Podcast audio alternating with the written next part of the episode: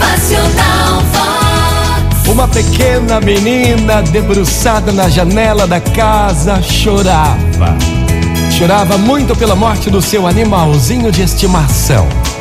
Com muita tristeza, observava o jardineiro enterrar o amiguinho de tantas brincadeiras. Seu avô, que a observava, aproximou-se, deu-lhe um abraço e chamou-lhe a atenção para uma outra realidade. Pegou-lhe pela mão e a conduziu para outra janela. Abriu as cortinas, mostrou um jardim florido e disse: Olha aqui, minha neta. Ó, tá vendo aquele pé de rosas amarelas bem ali na frente? Lembra que você ajudou a plantá-lo? Era apenas um pequeno galho, cheio de espinhos, e hoje veja só como está lindo, florindo. A pequena menina enxugou as lágrimas que ainda corriam e abriu um largo sorriso, mostrando as abelhas que pousavam sobre as flores e as borboletas que faziam festa entre as rosas que enfeitavam o jardim.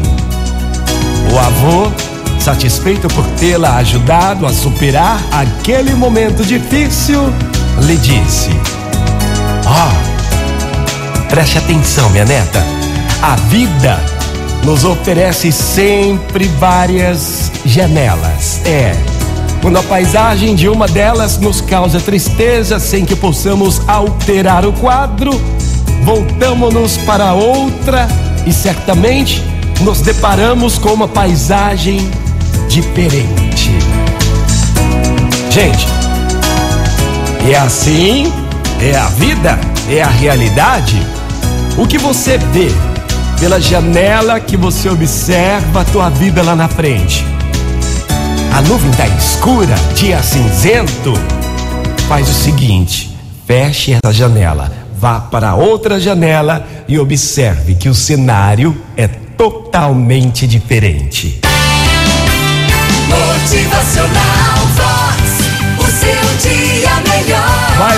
Pela janela quando a paisagem de uma delas nos causa tristeza sem que possamos alterar o que estamos vendo.